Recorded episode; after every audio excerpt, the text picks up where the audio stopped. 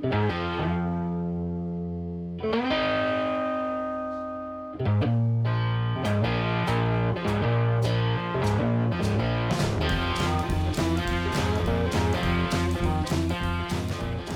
tout le monde, je me présente, mon nom est Maroun Nabissad, je suis étudiant en médecine et aujourd'hui, à votre santé, on va parler de sax. Yes, on va parler de sexe et non de saxophone avec notre invité Eugénie Larrivée, psychothérapeute et sexologue et qui a ouvert une plateforme en ligne de consultation qui est une première au Québec et qui sert à desservir les régions les plus lointaines où il peut y avoir des listes d'attente pour voir des sexologues d'environ un an. Donc, super invité avec un sujet tabou, mais qu'on doit déconstruire. Merci beaucoup de m'écouter et pour ça, je vous dis à votre santé, chers amis. Bon confinement. Qu'est-ce que fait un sexologue au Québec? Puis, puis en même temps, qu'est-ce que tu fais? Puis est-ce que tu es la seule à faire ça? Ou tu fais partie de la minorité? Ou au contraire, c'est la plupart des sexologues font ce que tu fais? Ben, c'est vraiment une bonne question. C'est souvent la question que les gens vont nous poser quand on dit qu'on est sexologue. Mm-hmm. En fait, les sexologues, c'est les spécialistes de la sexualité humaine, ça le dit on va évaluer, on va observer le comportement et le développement sexuel des gens pour après ça amener des recommandations euh, ou des interventions pour vraiment notre but, c'est de favoriser le mieux-être sexuel.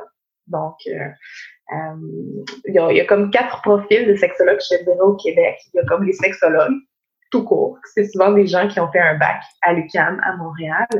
Euh, puis eux, on va les retrouver là, souvent en éducation sexuelle dans les écoles ou encore dans les organismes en intervention, parfois au privé en relation d'aide. On, de, on en voit de plus en plus. Il y a aussi les sexologues chercheurs qui, eux, vont rester à l'université, qui font avancer la science. Puis il y a les sexologues psychothérapeutes qui, eux, font un peu comme les mêmes, la même job que les sexologues en relation d'aide, mais eux vont faire de la psychothérapie. C'est un traitement un peu plus approfondi qui vise un changement vraiment significatif, là, tant au niveau des pensées, des émotions, de la personnalité. Fait que ça, c'est les trois profils majeurs. Puis je te dirais qu'il y a comme un nouveau profil qui se dessine de plus en plus, c'est des sexologues entrepreneurs. Donc, euh, on remarque qu'il y a tellement de besoins, qu'il n'y a pas beaucoup de subventions gouvernementales associées à, à la sexologie, à la sexualité humaine. C'est souvent l'enfant pauvre là, du, du, Québec. Fait c'est comme un, des sexologues qui se regroupent entre eux, qui ont envie de faire avancer les choses, qui ont envie d'amener la sexologie dans nos communautés. Fait que c'est un peu, euh, moi, je suis un peu le mélange de sexologue entrepreneur et sexologue psychothérapeute. Donc, comme je te disais tantôt, j'ai ma clinique hum. euh, que je fais depuis quatre ans. Donc, je suis formée en, en cognitivo-comportemental, qui est comme une des approches qu'on retrouve tellement souvent. Hum. Puis en interactionnel systémique, qui est l'approche de couple. Puis j'ai aussi des forces d'influence humaniste fait que ça, c'est ma job. Fait que je vois des clients la semaine, puis euh, une clientèle surtout, euh, c'est ça, adulte, je te dirais, puis euh, beaucoup de victimes qui ont vécu des traumas sexuels. Puis le reste de mon temps, en fait, je travaille sur Sexalis, qui est une entreprise là, en ligne de consultation en ligne pour sexologues et programme self-help. Notre mission, c'est vraiment de d'aller chercher les gens en région qui n'ont pas accès à des ressources comme des sexologues parce que, sais, 50% des sexologues vont rester à Montréal, 50 vont se dispatcher au Québec. Ça fait en sorte qu'il y ait des listes d'attente incroyables. Comme ici à Sherbrooke, on a facilement quatre mois d'attente pour un sexologue. À Rimouski, on peut monter à 8, 9. C'est monnaie courante. Fait qu'on veut vraiment désengorger les régions pour que les gens aient plus accès à notre expertise. Ouais. Puis je pense que c'est par l'entremise de sexualistes que j'ai euh, je pense qu'il y avait un article euh, dans le journal de Montréal ou la presse euh, qui relatait ça. Ouais, la presse, ouais. Puis euh, c'est comme ça que, que je t'ai envoyé un courriel, mais c'était ça. OK. Dans le temps de la pandémie, hein, ça doit être cet article-là. C'était ça. ouais. Parce que ça a donné que nous, on a lancé en même temps que la pandémie. OK. C'était pas, pas prévu au départ. Ça faisait déjà un an et demi qu'on travaillait sur le projet. Puis là, boum, on est arrivé en même temps que les gens se sont familiarisés avec la consultation en ligne, avec Zoom. Et là, c'est comme ça qu'on a eu cette belle visibilité là, dans la presse. C'est parfait, ça. vraiment aidé. Ouais, c'était génial.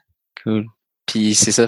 Est-ce que vous voyez qu'il y a une liste d'attente encore plus, grand, plus grande au niveau des euh, après la pandémie ou durant, maintenant qu'on est encore dans la pandémie, est-ce que c'est quelque chose que euh, il y a vraiment un, un manque flagrant de, de, de Ouais, je te dirais que honnêtement, c'est surtout à ces temps-ci de l'année, là, où est-ce qu'il commence à faire un peu gris, les fêtes qui approchent, là, on a vraiment beaucoup de demandes.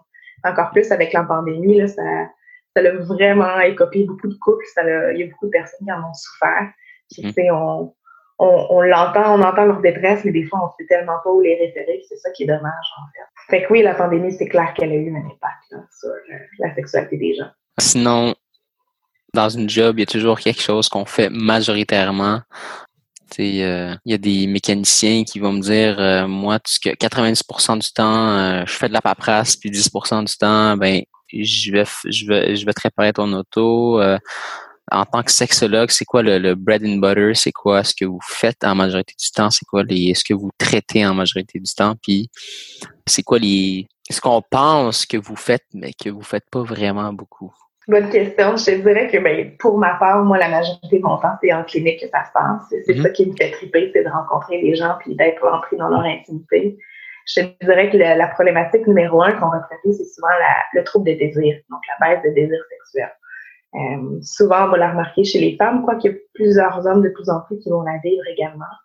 Euh, sinon, on va traiter en fait des problématiques érectiles, euh, des douleurs sexuelles, problématiques avec l'excitation, l'orgasme. Puis souvent, ce que les, les gens vont pas se dire tout de suite, c'est qu'on on peut travailler aussi des difficultés relationnelles et amoureuses.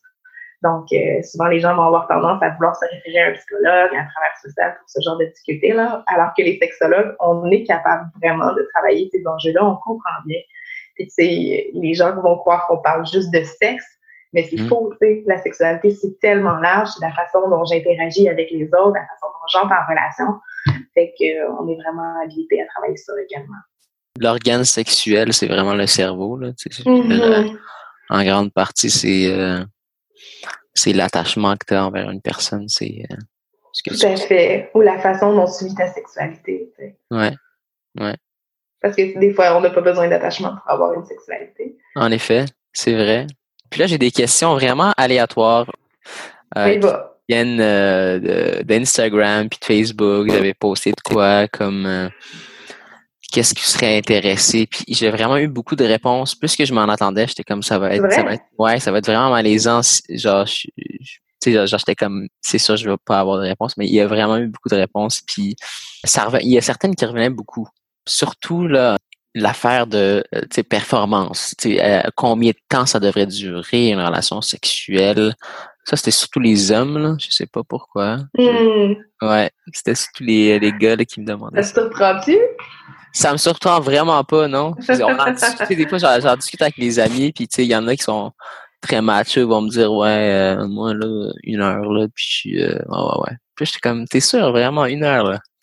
T'as vraiment chrono. Fait que, tu sais, c'est, euh, je pense que c'est ce genre de questions qui, qui doit aussi vous revenir souvent. Est-ce que c'est, trop court, c'est trop long? Ouais. Hmm. C'est sûr que je vais te répondre avec une réponse vraiment grise. Ça dépend. C'est parfait. C'est ça dépend. Ouais. Ça dépend vraiment. On sait qu'il n'y a pas vraiment de temps euh, recommandé dans les études. Par mm-hmm. contre, il y a comme un temps minimal qu'on va quand même recommander, surtout pour la phase des préliminaires, en fait. C'est la phase que parfois certaines personnes vont skipper. Euh, par urgence et tout ça, mais cette phase-là, elle est tellement importante parce que ça permet au corps de se préparer de, préparer la réponse sexuelle. Donc, si on pense juste à la femme, mais durant la phase d'excitation, le plateau, c'est le moment où est-ce que l'utérus s'élève, euh, que le corps se crispe. Même chose pour l'homme, il y a une contraction, une augmentation du rythme cardiaque, la respiration. C'est comme la phase de préparation. On met la table pour euh, le plat des fois final, qui est la pénétration ou encore une autre pratique. Mm-hmm. euh, donc, je te dirais qu'il n'y a pas de temps euh, maximal, mais euh, je, je pense que de mémoire, là, j'avais entendu que c'était un, 8 minutes à peu près que ça prenait pour la femme pour se préparer sexuellement. Wow, OK. Donc, euh, c'est ça, là. On n'est pas, on pas dans des petites vites, nécessairement. C'est ça. Puis, est-ce qu'il y a un décalage euh, homme-femme à ce niveau-là? Est-ce que euh, chez les hommes, je sais pas, tu sais, je, parle vraiment d'expérience, euh, de ce que j'entends chez les hommes, peut-être que c'est plus rapide ou, ou c'est environ 8 minutes aussi chez l'homme? Euh, non, généralement, c'est plus rapide. Je me rappelle pas que la donnée, j'ai 5 minutes en tête, mais je sais qu'il y a des hommes qui sont capables, en fait, de, de venir en quelques secondes, d'être prêts en quelques secondes, surtout mhm. quand les hommes sont jeunes et en forme. Donc, euh, non. Fait que je te dirais que oui, la femme va prendre beaucoup plus de temps pour se préparer à la relation sexuelle. OK. Puis, euh, tu sais, on, fait que les préliminaires, on, devrait vraiment mettre plus d'emphase sur ça, selon vous. En fait, je pense que oui. Maintenant, ça dépend des personnes. Euh, mm-hmm. J'ai en consultation des fois des gens qui vont euh, faire moins préliminaire, qui vont aller directement à la pénétration, par exemple. Puis, euh, souvent, ce qu'on va remarquer, c'est que la partenaire féminine, donc la femme ou la personne qui possède un vagin, va développer des douleurs aux relations sexuelles. Donc, c'est comme si son corps, en fait, l'amenait à, à, lui dire Hey, wow, stop, tu, sais, tu dois te préparer davantage parce que sinon, je vais, je vais te donner des douleurs. Hmm. Fait que, c'est pour ça qu'on recommande quand même énormément les primaires. C'est pas besoin que ça dure une demi-heure. Euh, juste le fait de, de, se starter, puis après ça, ça devrait bien aller. Maintenant, pour tes amis qui durent une heure, ben, tant mieux. Si ça convient aux deux partenaires euh, puis que c'est pas hérité, euh, parfait. Écoute, il n'y a, pas de problème là-dessus. Mais, je te dirais que c'est pas la majorité des gens qui vont. Sinon, il y a le mythe que les femmes vont orgasmer de façon clitoridienne. Puis il y a d'autres femmes qui euh, vont orgasmer de façon vaginale. Point de vue euh, scientifique, là, c'est quoi vraiment le. Hmm. Est-ce que ça existe vraiment un orgasme vaginal puis un orgasme clitoridien ou on parle de la même chose? Tu dois en fait déjà connaître un peu la, réponse, j'en suis persuadée. Si tu fais bien de souligner que c'est un parce qu'en effet, ça l'est. Mhm. Euh, souvent, tu sais, la, la, structure du clitoris, elle est beaucoup plus euh, explicite qu'on peut le croire. Peut-être que tu pourras mettre une image d'un clitoris 3D qui est quand même assez fascinant. Ouais. Euh, T'en as déjà vu, j'espère? Euh, ouais, ouais, euh, ouais, en, en virtuel. C'est ça. Donc, c'est ce qui fait que comme on va parler plutôt de, de stimulation externe ou interne du clitoris, et non pas de, de stimulation clitoridienne ou vaginale, parce qu'en en somme, c'est la même partie anatomique qui, qui est stimulée. Parfait c'était. J'ai hâte. suite. Ouais. ouais, ok. Fait que c'est vraiment, il n'y a, pas. Euh, mais est-ce que ça se pourrait, par exemple, que dans ce cas-là, selon la préférence du partenaire, il y, a une meilleure excitation, une, ça, c'est euh, c'est plus sensible de façon interne versus externe. C'est peut-être ça qu'il y a peut-être une différence entre chaque partenaire. Ouais. Puis encore là, c'est une question de préférence. A aussi mhm. la, fameuse, la fameuse question du point G, euh, qui serait plus en fait une région. Euh, il y a quand même plusieurs études qui ont démontré que cette région existait. OK. Donc, euh, je pense que si, si, ma mémoire est bonne, c'est situé en fait entre l'os pubien et l'utérus, en tout cas, quelque chose comme ça. Je suis pas très forte en anatomie. Mm Et dans la paroi antérieure du vagin. OK, OK. Et, et, et ça, ça, ça viendrait genre avec avec le fait que Toris est dans cette région-là ou ça serait vraiment un, point à part? C'est une zone à part, une zone à part en fait. Je pense qu'il y a un lien avec les glandes, mais écoute, ça commence avec un S, un K, puis après ça, je me rappelle pas. J'utilise pas vraiment beaucoup ça dans mes dans ma pratique. Hein, ouais, ouais, ouais. Puis moi non plus. anatomie, euh, mais, mais c'est sûr que comme supposément que cette zone, quand on la frotte euh, vigoureusement, mais il pourrait y avoir en fait des fois émission d'un liquide viendrait en fait un liquide urétral. C'est ce que les études euh, parleraient en ce moment, okay. Mais au niveau de la composition de ce liquide-là, c'est pas encore clair dans mes études. En tout cas, quand j'étais aux études, c'est ce qu'on nous mm-hmm. parlait. Maintenant, ouais, je sais pas s'il y a eu des avancées. Euh. OK. Je vais peut-être euh, continuer à faire de la recherche sur. Mais oui, tu me diras, tu m'en donneras les nouvelles. Ouais. Et sinon, il y a une autre question aussi qui revient. Question assez large. Est-ce que la baisse de libido chez les femmes, c'est normal? Hmm. En fait, j'ai souvent tendance à dire que la sexualité, le désir sexuel va fluctuer dans le temps. Donc, c'est mm. normal qu'à un moment donné, une fois dans sa vie, tu vas avoir une baisse de désir parce que tu il y a soit l'arrivée des enfants, un stress au travail euh, ou quoi que ce soit. Donc, euh, à ce moment-là, je dirais que c'est normal. Là où est-ce que ça devient moins euh, normal, entre guillemets, mm-hmm. c'est quand, exemple, ça va perdurer dans le temps. Donc, on va parler d'au moins six mois. là où il y a une absence, un désintérêt par rapport à la sexualité. Mm-hmm. Euh, un désintérêt par rapport à la fantasmatique sexuelle. Euh, puis c'est là où est-ce qu'à ce, moment-là, peut-être qu'il serait intéressant d'aller consulter pour regarder ce qui se passe. Parce que souvent, mm-hmm. ça va créer des, des conflits euh, dans le couple si la personne est en couple. Fait que c'est ça, je te dirais que ça fluctue dans le temps. Il ne faut pas se stresser à ce moment-là, mais c'est en plus de temps, il faut consulter. Fait OK. Je sais pas si je réponds un peu à ta question. Ouais, ouais, ouais. Puis d'habitude, c'est des composantes autres que euh, sexuelles. Ça serait genre euh, le stress au travail ou ça serait. Euh, fait que d'habitude, il faut régler ce. ce conflit-là avant de pouvoir se sentir confortable. Mm-hmm. Puis euh, souvent, ce qu'on va voir, en fait, c'est souvent le type de personnes qui sont très, très occupées, admettons, qui ont peu de temps pour eux, qui vont pas nécessairement mettre l'hygiène de leur santé mentale en, priorité. Donc, euh, c'est sûr qu'après ça, quand il y a le temps d'avoir du désir, mais le désir, c'est aussi une émotion. Fait que s'il n'y a pas de place aux émotions, il n'y aura pas de place pour la sexualité ou le désir sexuel. Donc, euh, fait, oui, on va aller travailler souvent en, périphérie. Des fois, je vais dire à mes clients, le désir sexuel, c'est un petit peu comme un, symptôme. Quand on, mouche du nez, nécessairement, le, le nez coule, c'est un, symptôme de quelque chose d'un peu plus profond. C'est la même chose avec le désir. Mm-hmm. Donc, il faut aller chercher les causes, les causes internes ou externes qui pourraient provoquer cette baisse de désir-là. OK. Fait que la santé mentale, c'est. Euh, vous voyez souvent ça au niveau du désir.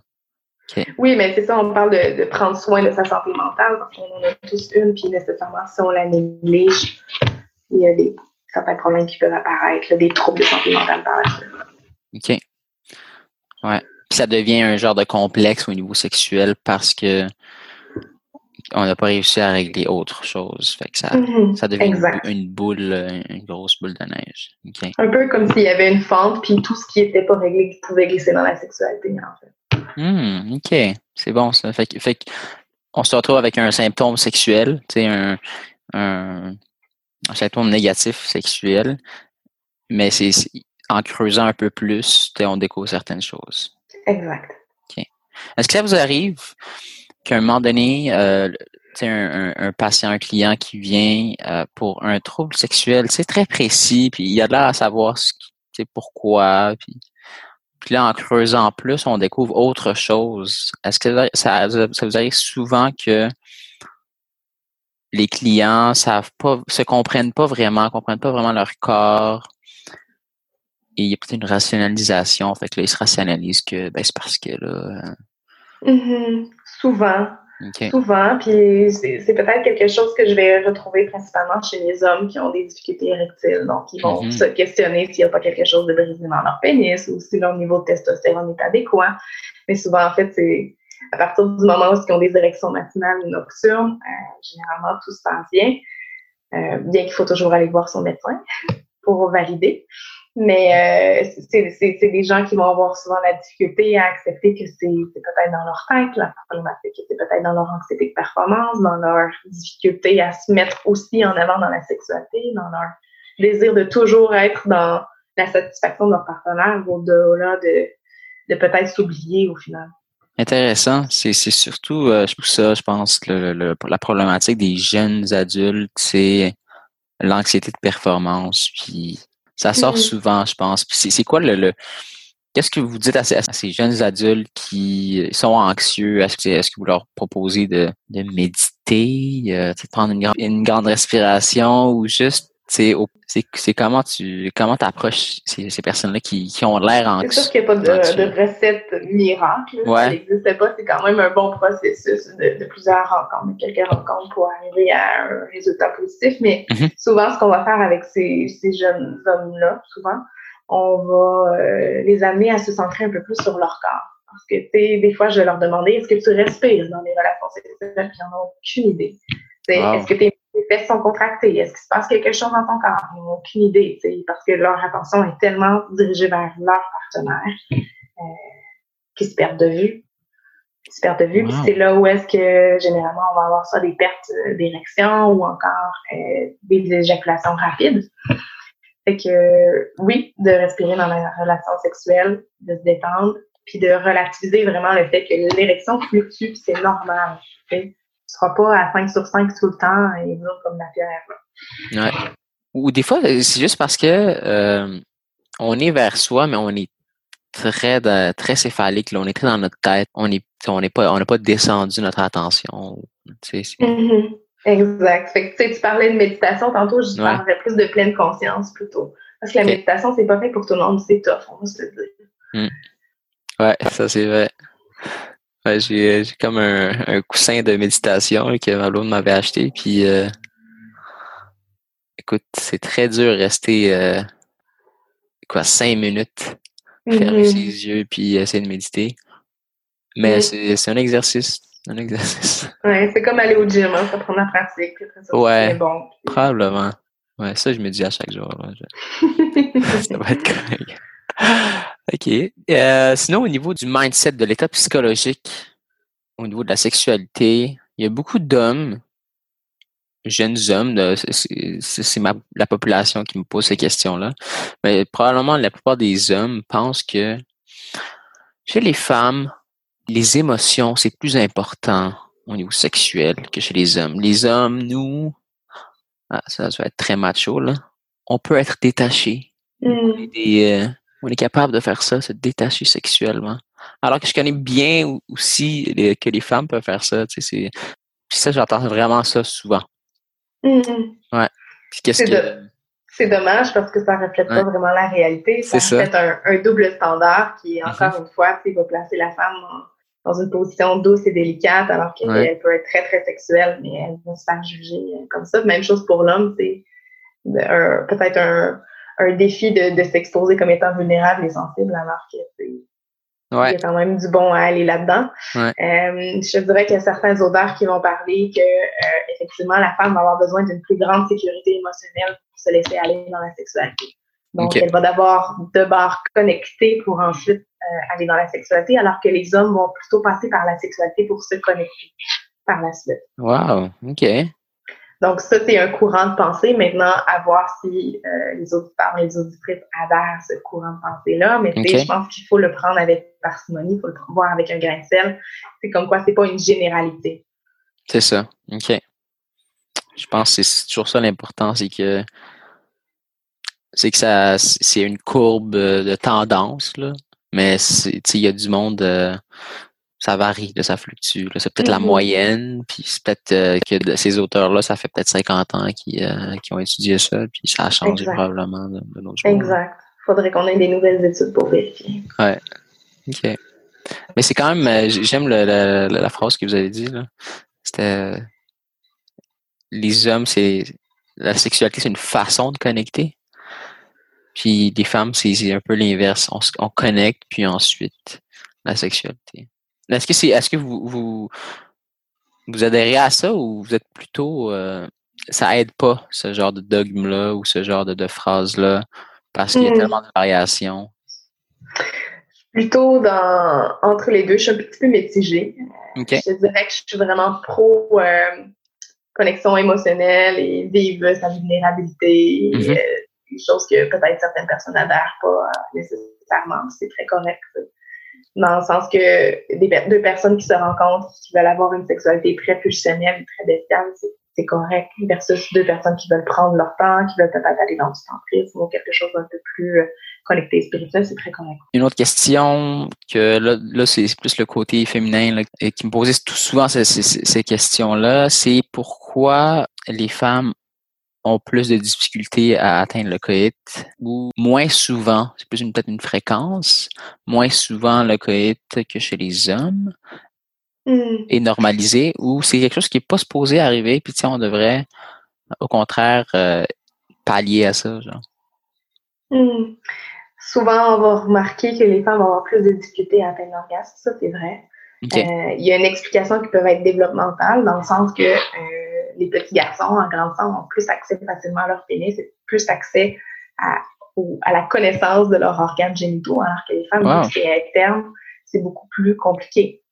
Euh, mm-hmm. Et dépendamment de la culture, dépendamment de, de l'éducation, il y a certaines femmes qui n'exploreront jamais cette région-là.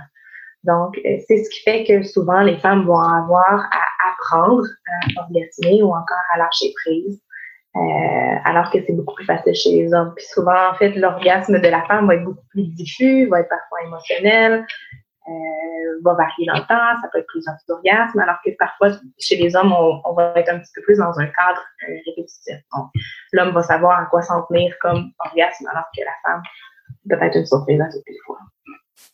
Wow, super intéressant. Et, et il y aura aussi une composante culturelle aussi, c'est ça? C'est juste de notre génération qu'on commence à accepter le fait que les jeunes filles commencent à découvrir aussi leur sexualité puis qu'on en parle. C'est, ça fait que ça serait très culturel et, et, développemental aussi. Mm-hmm. C'est comme ça que je le perçois. Puis c'est juste la question de la masturbation féminine, c'est encore un gros tabou dans la société, on en parle peu. Alors que la masturbation masculine, c'est comme si d'office tous les hommes se masturbaient. Ouais. Ouais. Est-ce que la vie sexuelle, c'est encore le mot, le, verbe devrait, c'est pas quelque chose que, que j'aime utiliser, mais est-ce que ça devrait être important autant qu'on le pense? Hmm. En fait, c'est prouvé que une, vivre une belle sexualité, vivre une sexualité épanouissante a vraiment des liens avec le bonheur, euh, la qualité de, de, vie et la satisfaction de vie. Mhm. Donc, c'est sûr que ça, c'est pas à négliger. Euh, maintenant, ce que j'aurais envie de dire à ces couples-là qui se questionnent là-dessus, c'est qu'est-ce que qu'est-ce qui est important pour vous? Est-ce que c'est la quantité? Est-ce que c'est la qualité? Euh, parce que souvent, les couples vont se mettre beaucoup de pression sur la fréquence des relations sexuelles. J'ai beaucoup d'adultes qui arrivent dans mon bureau qui vont me dire euh, ben, moi, je pense que c'est trois, quatre fois semaine qu'il devrait y avoir des relations sexuelles, alors que ils ont trois enfants, ils ont des jobs temps plein, puis c'est pas réaliste. C'est pas réaliste. Puis, tu sais, ce qu'on va retrouver des fois dans les études, c'est que ça va être une fois et demie, tu sais, une fois aux, semaines et demie plutôt. Euh, euh, fait que c'est ça. Fait que prioriser, en fait, ce qui est le plus important pour vous. Oui, la sexualité est importante. Maintenant, il y a des couples qui vont avoir deux, trois relations sexuelles par année qui vont être très, très satisfaits. Donc, c'est correct, en autant que vous vivez une sexualité qui vous ressemble. Wow. Super, super bien répondu. Même moi, je suis comme éclairé. Je suis comme, wow. C'est vrai qu'on on est souvent sur euh, la fréquence. On est souvent dans les attentes. On est souvent dans ce qu'on veut que le futur soit. Ouais, non, moi, je m'attends à ça. Mm-hmm. Alors que, tu sais, on vit pas le moment présent dans ce temps-là, puis on n'est pas dans son corps, on n'est pas dans son désir. ça donne souvent lieu à des relations sexuelles un peu médiocres ou encore moins intéressantes. Ouais.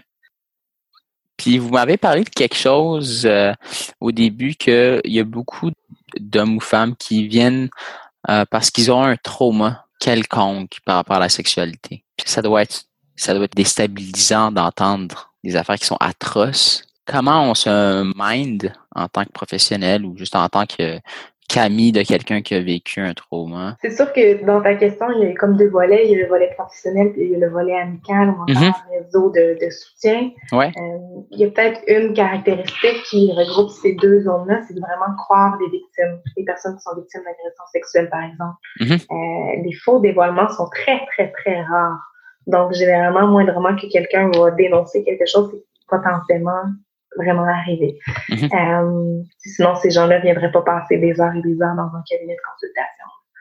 Donc, euh, en tant que professionnel, oui, c'est dur parce que tu penses tout le temps que tu as tout entendu l'horreur qui était possible de, de, de, voir, de faire, euh, qui existe en fait au Québec. Puis, tu sais, il y a toujours une nouvelle personne qui arrive avec une histoire rocambolesque, puis que tu, tu es un peu flabbergasté, puis le but, c'est de rester connecté avec elle, de, de, lui offrir le support. Et après ça, en tant que professionnel, il faut que tu prennes soin de toi parce que c'est des histoires qui sont dures à entendre. Puis, je veux pas, ça peut avoir des effets insidieux dans ta vie personnelle. Donc, euh, c'est pour ça que c'est important de bien référer à des professionnels compétents parce que euh, ces gens-là sont formés pour justement absorber toutes ces charges négatives puis ensuite la, la, la supprimer ou la ventiler ailleurs. Maintenant, pour ce qui est euh, des gens de proches, en fait, les proches ou le réseau de soutien, euh, encore une fois, si jamais il y a quelqu'un qui vous parle d'agression sexuelle, prenez le temps d'écouter. Ne posez pas nécessairement des questions trop explicites. Suivez le rythme de la personne, en fait, qui est en train de dévoiler, justement pour pas créer trop de, de traumatisme encore, de faux souvenirs. Mm-hmm. Euh, c'est comme ça que j'aurais envie de répondre à ta question. OK. C'est quoi la première question qui introduit bien, qui laisse place au patient pour qu'il se dévoile? Est-ce qu'on on, devrait parler d'autre chose, puis ensuite, c'est d'amener ce sujet-là? Hmm. C'est quoi, comment ça marche au niveau pratique? C'est sûr que c'est pas la première question que je vais poser. Non. Euh, ça va venir un petit peu quand le lien, genre que le lien est un peu établi, que la personne mhm. est à l'aise de me confier d'autres choses sur sa sexualité. Et souvent, la question que je vais poser, c'est avez-vous déjà expérimenté des expériences négatives? Avez-vous déjà vécu des expériences négatives, soit dans l'enfance ou l'adolescence, mm-hmm. en lien avec la sexualité? Donc là, déjà, c'est comme si on rouvre la porte, on démontre qu'on est capable d'accueillir ce genre de choses. Puis si jamais il y a une agression sexuelle à ce moment-là, on peut se permettre de poser des questions. Puis souvent, je vais lui dire, euh, laisse-moi savoir si on va trop vite. Dis-moi si jamais on, on dépasse tes limites parce que je voudrais pas non plus que ce soit trop dur pour toi. Je pense que ce serait une belle façon aussi pour un médecin, par exemple, d'introduire le sujet dans, la vidéo. Mm-hmm. C'est un sujet assez dur. Je n'ai pas voulu finir sur, sur cette note-là. Mais c'est quelque chose qui, que j'ai même pas pensé à. Alors que c'est quelque chose qui, qui arrive puis qu'on n'en parle peut-être pas, c'est pour se C'est correct d'en parler. C'est vraiment correct d'en parler. on pense que c'est à peu près une femme sur trois qui aurait vécu des agressions sexuelles, un homme sur cinq, fait que ça en fait un paquet de monde. Écoute, reviens-moi si tu as d'autres questions, ça va me faire vraiment plaisir d'y répondre. Parfait, parfait. Donc, comment on peut vous rejoindre? C'est sûr que pour l'entreprise sexualiste, on peut nous retrouver au www.sexualiste.ca. On a aussi une page Facebook sur laquelle on met beaucoup de contenu euh, éducatif sur la sexualité, donc ça peut être intéressant de nous hmm. suivre. Sinon, si jamais vous avez envie d'entamer un suivi avec une sexologue, que ce soit en ligne ou encore euh, en présentiel, il y a toujours le site de l'Ordre des sexologues du Québec, l'OPSQ. Puis il y a une section, en fait, de trouver votre professionnel. Puis selon la région administrative, vous allez être en mesure de voir toutes les personnes qui se trouvent dans votre coin. Super. Merci beaucoup. Ça me fait Merci de prendre ton temps. Ouais.